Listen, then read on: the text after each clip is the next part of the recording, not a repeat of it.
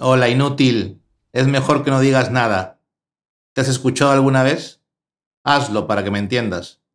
La mayor parte del tiempo sentirás tu voz y tus palabras como el olor de tu aliento al despertar. Eso, exactamente. Las musas son selectivas y parece que ninguna de ellas ilumina especialmente tu ingenio. Más bien se diría que se esconden avergonzadas cada vez que abres la boca o escribes tonterías en tu teléfono, desesperado por un me gusta de la tira de idiotas que te siguen y en cuyas vidas, tan falsas como la tuya, recíprocamente husmeas. El silencio puede ser prueba de prudencia, ignorancia o vergüenza. Quien calla otorga, reza el dicho.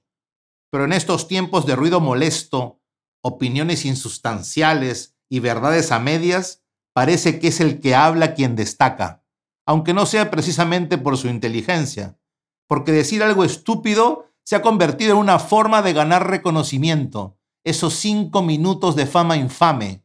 La vida, tu vida, es ahora una carrera desesperada hacia el like. ¿Cómo se han devaluado los dioses?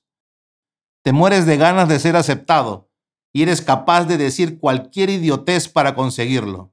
Si los otros no te aceptaran, ¿cómo encontrarías pareja, trabajo o amigos? Así que dices lo que ellos quieren que digas, como el perro que mueve la cola por una caricia. ¿Has reflexionado alguna vez en cualquiera de las tantas sandeces que dices o escribes o publicas? Una sandez es una necedad y necedad significa ignorancia. ¿Cuántas veces has escuchado o leído tus mensajes antiguos y has sentido pena o asco o vergüenza? Sinceramente, soy tu anti-coach y seré franco. Esos mensajes y textos, esos comentarios y expresiones solo confirman una vieja sabiduría popular. Nunca pierdas una buena oportunidad para quedarte callado. ¿Recuerdas a Hamlet? Haz memoria en el colegio. Ser o no ser. He ahí el dilema. ¿Sientes esa tensión cuando dices o escribes o respondes sin pensarlo? Enfrentas el desafío de decir cosas interesantes para ser aceptado, y eso lo entiendo, pero tampoco es tan grave. Es lo que hace la mayoría de la gente, el promedio o la mediana, como te guste. Debes comprender que a veces lo mejor es el silencio, el silencio es una oportunidad, te lo prometo. Ser agudo, relevante, preciso, poético, carismático o gracioso no es algo que se le dé a la mayoría.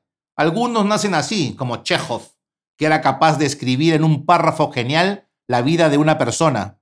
Pero él fue una excepción. Tú, tú eres parte de la regla.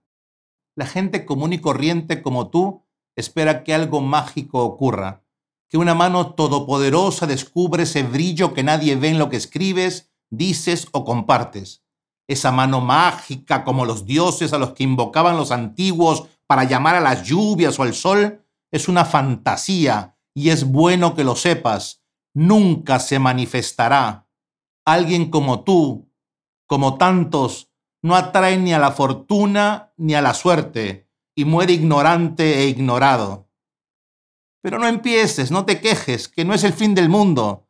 Si lo miras desde la mitad llena del vaso, formas parte de la mayoría.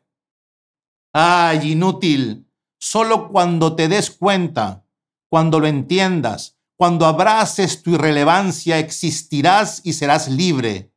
Si quieres cariño gratis y sin esfuerzo, búscalo en el amor infinito de tu madre o, o cómprate un perro.